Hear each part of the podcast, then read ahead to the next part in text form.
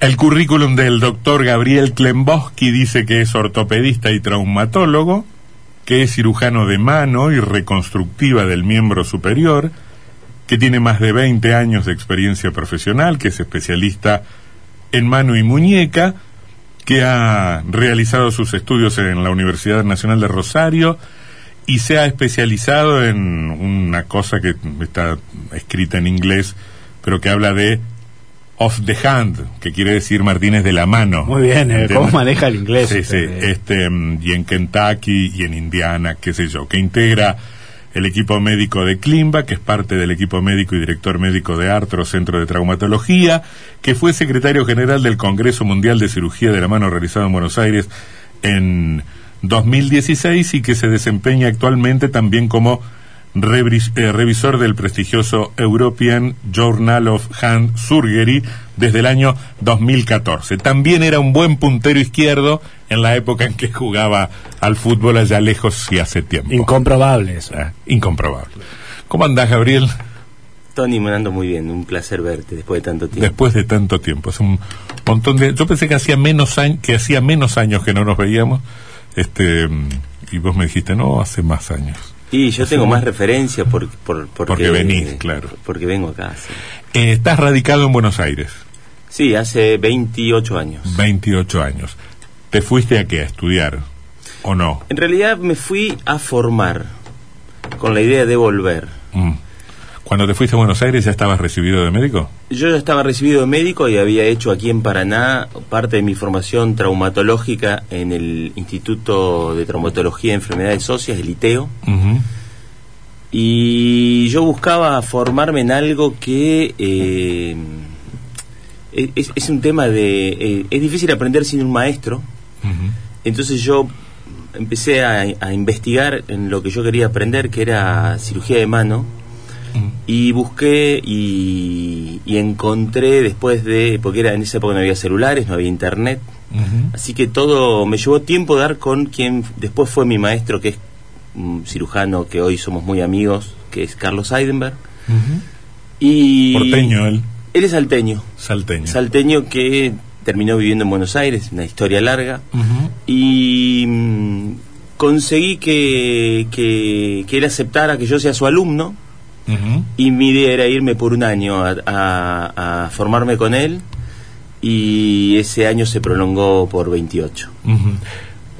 ¿Por qué tenías en claro que te interesaban las manos, que querías hacer cirugías de manos? No tenía tan claro eso. Lo que tenía claro era que había leído artículos que había publicado él que me habían deslumbrado. ¿Él personalmente? Sí, sí, trabajos impresionantes. Y yo, Pero entonces vos fuiste a buscarlo a él directamente. yo lo fui a buscar a él, sí. Yo, yo era, era deslumbrante lo que escribía. Y yo decía, yo quiero ser bueno en algo y, mi intuición y mi acierto tal vez fue decir yo sin un maestro no lo voy a lograr. Así que me, procuré un maestro. que, cuando, leías esos artículos, ¿qué te deslumbraba? ¿Qué cosa? La profundidad del conocimiento anatómico. Eh, cirugía es conocer, conocer el cuerpo conocer, diría una bestia como yo, dónde hay que poner el cuchillo. Exacto, porque eh, básicamente eh, lo que tenés que saber es qué es lo que no hay que hacer, qué es lo que tenés que cuidar. Eh, y de eso se trata. Y una vez que lográs profundizar en eso, todo se vuelve más, más simple. Pero es conocer. Yo, es como si alguien fuera taxista en Paraná y de pronto se lo llevan a otra ciudad y no conoce. Bueno, cirugía de mano es conocer la mano. ¿Todo se vuelve más simple y más rutinario también? Bueno, eso fue de la otra cosa que me gustó mucho de la cirugía de mano, la variedad. Mm. Hay mucha variedad de patología, mucho más que en quienes se hacen por ahí otras especialidades de... Hoy es una época de traumatología donde está todo tan sesgado a, una articulación. Mm. Y la mano tiene un montón de articulaciones, un montón de, ligamentos, tendones, nervios, arterias, y, bueno, e, eso lo hace más variado y, más divertido también. Con una mano tenés, frente a una mano a operar tenés muchas posibilidades. Muchas, muchas, muchas. Estuviste en Buenos Aires ese año y ¿qué pasó? Eh, lo que pasó es que mm, yo, yo tenía un proyecto aquí en Paraná Y un día quien mi maestro se sentó a hablar conmigo y me dijo, mirá, yo la verdad que te veo condiciones, yo quiero que vos te quedes en Buenos Aires a trabajar conmigo, yo te quiero ofrecer un proyecto. Y la verdad es que lo, lo, lo decidí muy rápido, porque me daba cuenta que, a, a pesar que no había sido mi plan original, era lo que me atraía. Mm. Y además también me atraía a Buenos Aires, a mí, vivir ¿Te, en Buenos te Aires. gustaba Buenos Aires como ciudad? Me atraía, todavía no me había llegado a gustar. Buenos Aires es una ciudad muy difícil al principio. Eh, es un poco agresiva, todo es muy grande, mucha gente en todos lados. Uno está acostumbrado a Paraná, que es un lugar mucho más tranquilo. Uno conoce más los rincones, la gente. Eh, me costó al principio Buenos Aires, pero me atraía igual. Cuando empezaste a trabajar con, con el doctor Seidemer, ¿dónde, ¿dónde trabajabas? ¿En el hospital? En el Hospital Británico. En el hospital británico. Sí, el Hospital Británico. ¿Seguiste trabajando ahí? Sí, muchos años. Eh, eh, la, la- la cuestión fue que eh, con el tiempo él, él se fue del hospital británico y éramos varios. Éramos ya en ese momento el equipo de cirugía de mano éramos cinco. Eh, y yo y yo heredé su je- la jefatura del servicio y fui jefe del servicio de mano del hospital durante 10 años. Durante 10 años. Y después yo me fui del hospital también. Te fuiste del hospital Sí. para poner tu propio establecimiento, para hacer qué cosa. Sí, no, no fue para eso, es algo que yo venía haciendo antes. es difícil cortar algo y empezar de ser otra cosa. Aparte de algo tenemos que hay que trabajar y Sí, claro. que vivir.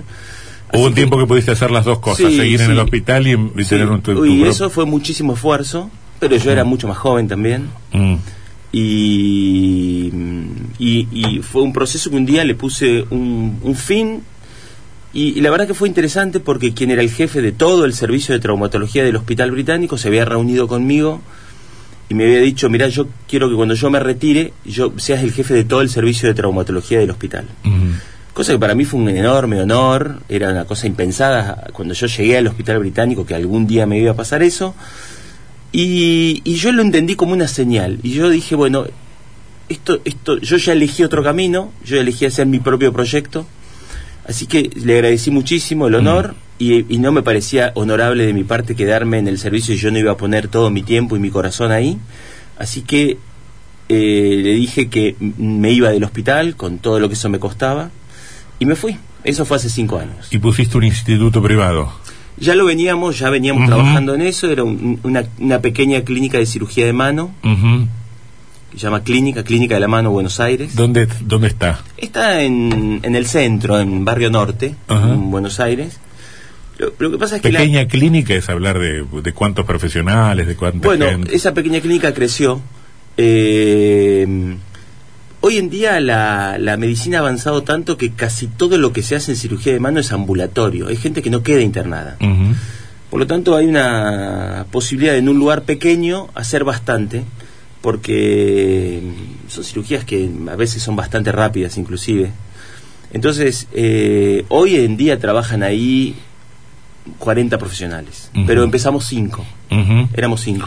5 socios que iniciamos ese proyecto. Además de ese instituto especializado en cirugía de manos, montaste, creo que con otra gente, Sí. un, un, un establecimiento referido en general a la problemática de la salud en el deporte. Exacto, sí, sí, con, con otros, con otro grupo de gente y unos mm, tres, cuatro años posterior a haber hecho eso, haber el- hecho el centro de cirugía de mano, armamos un, un proyecto dedicado a la traumatología del deporte y a la, y a la salud del deportista.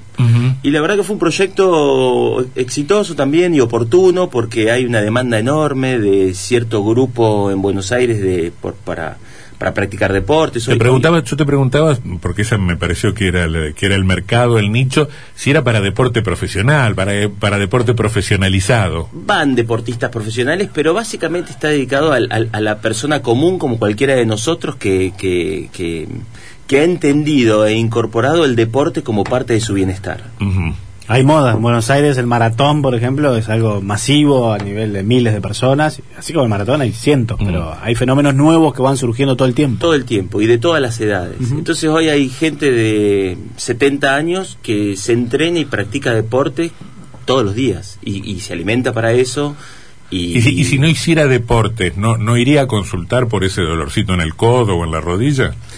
Bueno, hay, hay, hay- hay distintas problemáticas. Están los problemas del sedentarismo y los problemas del deporte. Eh, el sedentarismo es bastante malo. Para, eh, si, se paga caro el sedentarismo a partir de cierta etapa de la vida. Eh, Por, por suerte es una etapa en la que nosotros estamos muy lejos. No sé por qué lo mira usted seriamente cuando No, no, dice no. eso. No, pero a todos nosotros, todo te cuesta más. Ah, Eh, y además, como no tenemos posibilidad de cambiar de cuerpo, mm. Eh, Es una verdadera desgracia. Es una verdadera desgracia, sí. Eh, Mm. Pero entonces hay que asumir que el, el único que tenemos hay que tratar de mantenerlo lo mejor posible. Viste que hoy también la longevidad es una aspiracional, entonces Mm. todos queremos estar bien todo el tiempo que podamos. Y eso Mm. es un mercado grande de gente hoy. Voy a la parte más cholula. Este, operaste a figuras del tenis, por ejemplo. Operaste en Albandián, No, a Nalbandián no. No. lo operé. A Nalbandián lo, lo trato, lo veo, pero no he tenido que operarlo. a Mónaco sí. A Pico Mónaco sí, eh, lo he atendido a Diego Schwarzman, Ujú. eh, he estado también, he tratado a Del Potro. Bueno, es eh, cada tanto a los deportistas profesionales les pasa algo y se tienden con distintos profesionales, algunos se tratan conmigo. Muchos tenistas vemos, obviamente por una cuestión de que trabajan mucho con la mano.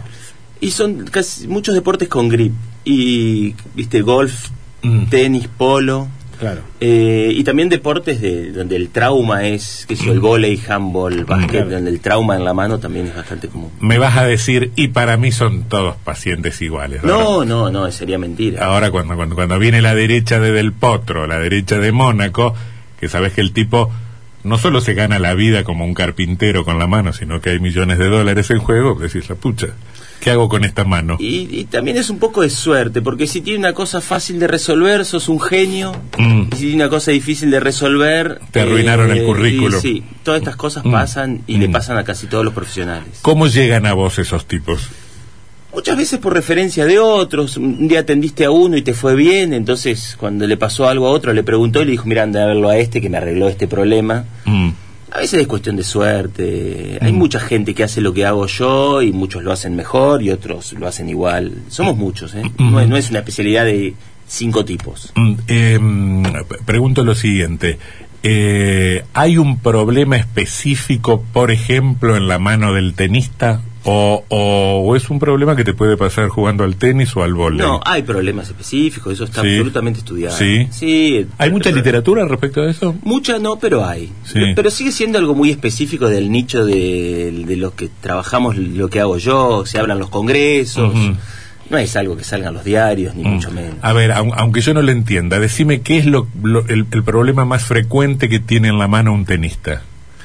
Y el problema más frecuente son tendinopatías, problemas tendinosos por, por movi- movimientos repetitivos. Movimientos repetitivos. Sí. ¿Y qué, qué- qué- qué ha- ese movimiento sistemático, repetido, constante, qué te genera? A veces desgaste, inflamación, que genera dolor y por lo tanto la imposibilidad de hacerlo. Es un círculo vicioso muchas veces. Eh, eso, ¿Eso se vuelve crónico? Sí, muchas veces sí.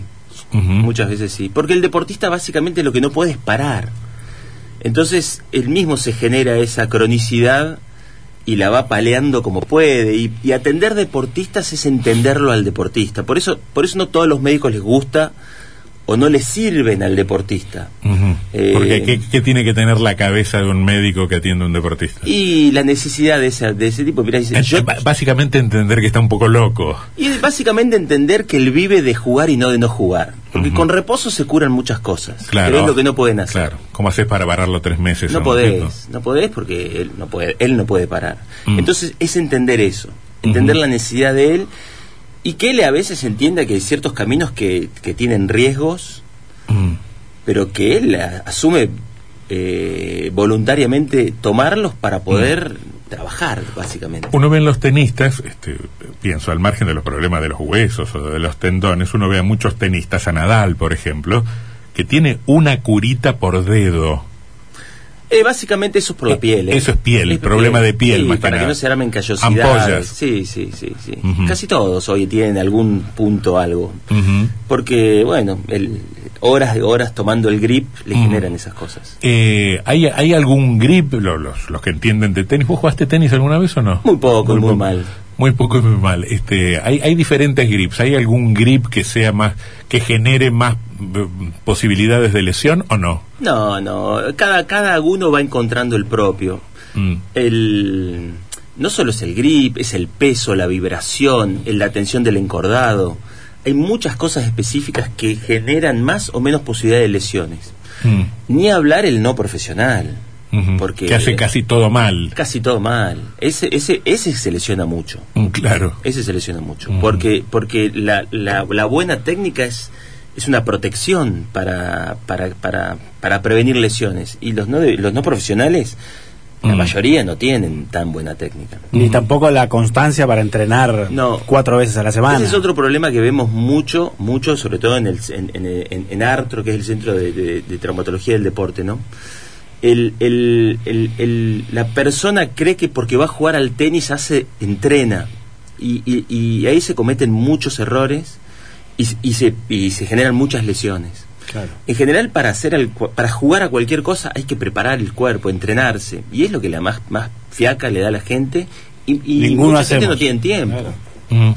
Eh, ¿Otros deportistas u- otras disciplinas que, que caigan frecuentemente al- a la consulta? Yo veo muchos polistas, Polistas. muchos, muchos. Hay, hay, hay un mercado mucho más chico, pero yo veo muchos de eso, porque también es un círculo que se van refiriendo unos a otros, y por eso el- muchos de ellos soy el único que conoce, entonces Y- me dice anda a verlo a tal. ¿Y qué les pasa? ¿Qué le pasa a la, a la mu- a la muñeca o a la mano del polista?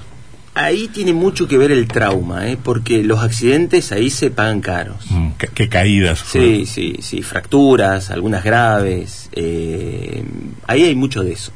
Y también hay lesiones por movimientos repetitivos en, en la muñeca. Al, al- como detalle de color, para el que no lo sabe, el polo solo se juega con la mano derecha. El zurdo tiene que jugar con la mano derecha. Es un tema del re- reglamento del El juego. reglamento. No lo permite, sería Sí, peligrosísimo. nunca lo había pensado, manera. pero claro, este, generaría muchas posibilidades de choque, ¿no? Casi todas las reglas de ese deporte están basadas en la seguridad. Claro.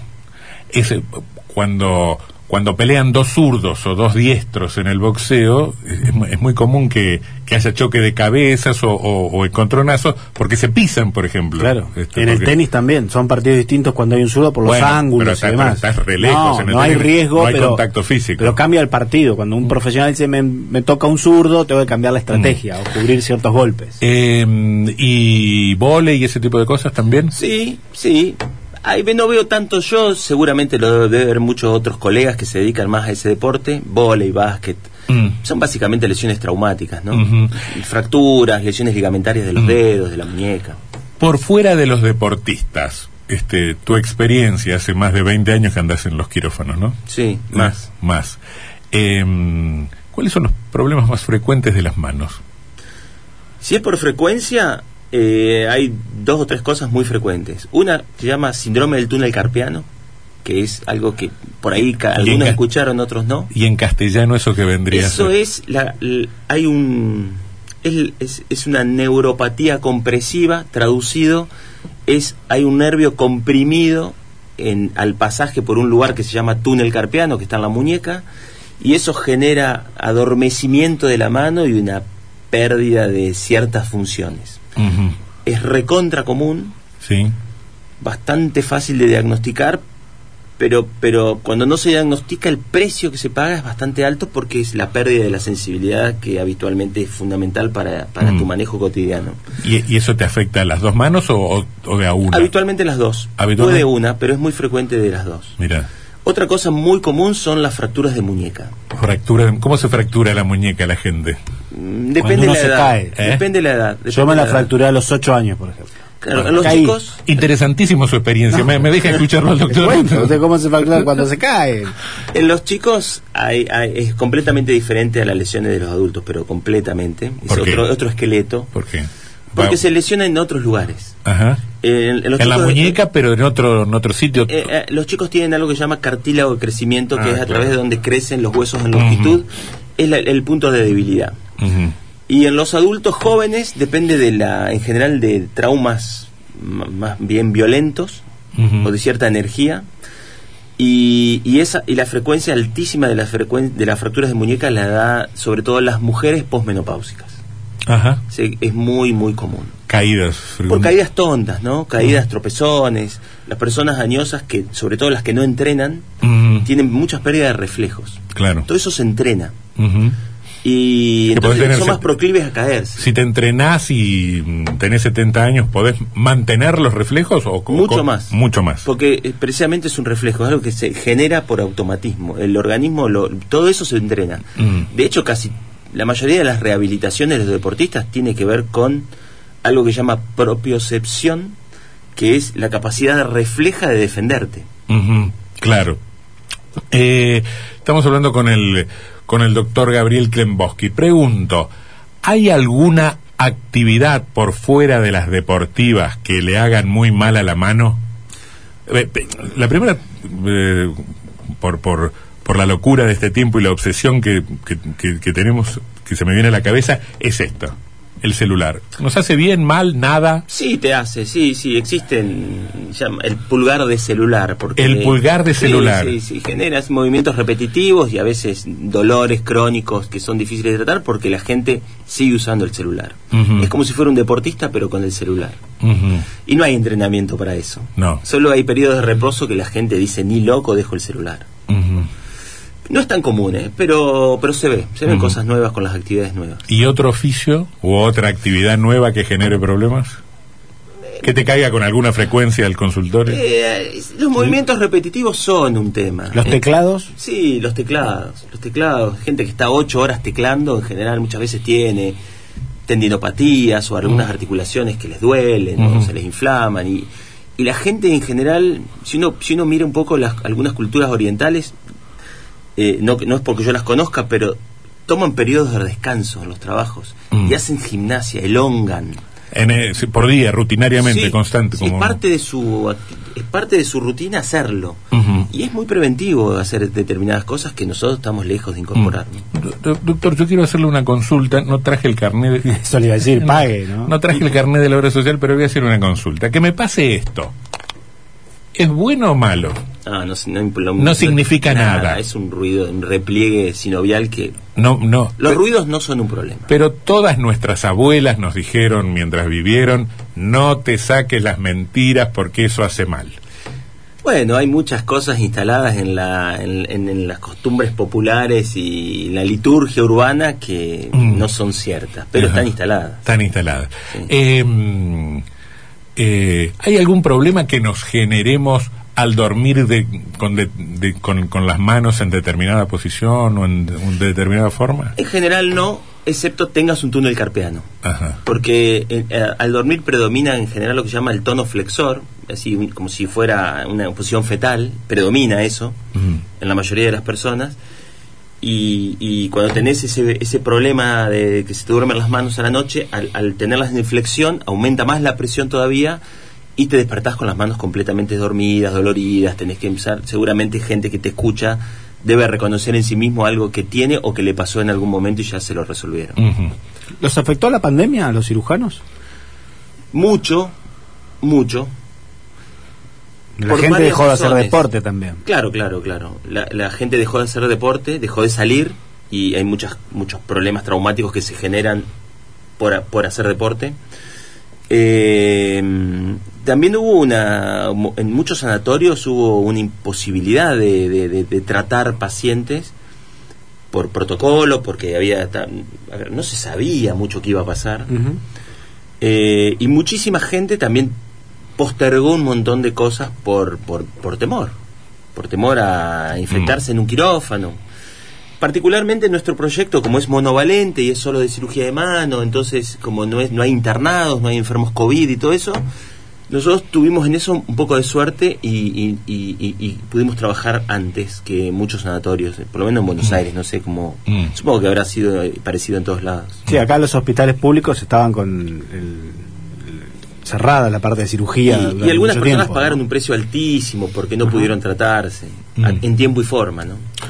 Cerramos la charla. ¿Extrañas algo de Paraná? Ve- Venís bastante seguido, de todos modos, ¿no? O relativamente. Y yo tengo, yo sí, claro que extraño. Yo tengo amigos aquí de toda mi vida, íntimos amigos y queridos amigos, mi, mi familia. Eh, mi padre, bueno, mi madre falleció hace muy poquito. Eh, mi hermana, queridísimos amigos y, y la ciudad es una referencia para mí, son mis lugares, yo me vuelvo a encontrar, algunos ya no están, pero la ciudad no cambia tanto en, el- en algunos lugares, así que siguen siendo propios. ¿La ves, la ves igual, mejor, regular? ¿Qué, qué Por te- épocas, la he visto, la he visto muy mal y ahora creo que pareciera estar un poco mejor que lo que la veía en los últimos años previos. ¿Y te acomodaste a Buenos Aires? ¿Ya te, Sí, te- sí, le tomaste sí. el, el gusto, el se gusto y el ritmo? Sí, sí, se volvió mi lugar. Sí. Sí, porque mi vida se armó ahí, familia, hijos, colegios, rutinas. No, mi vida está allá.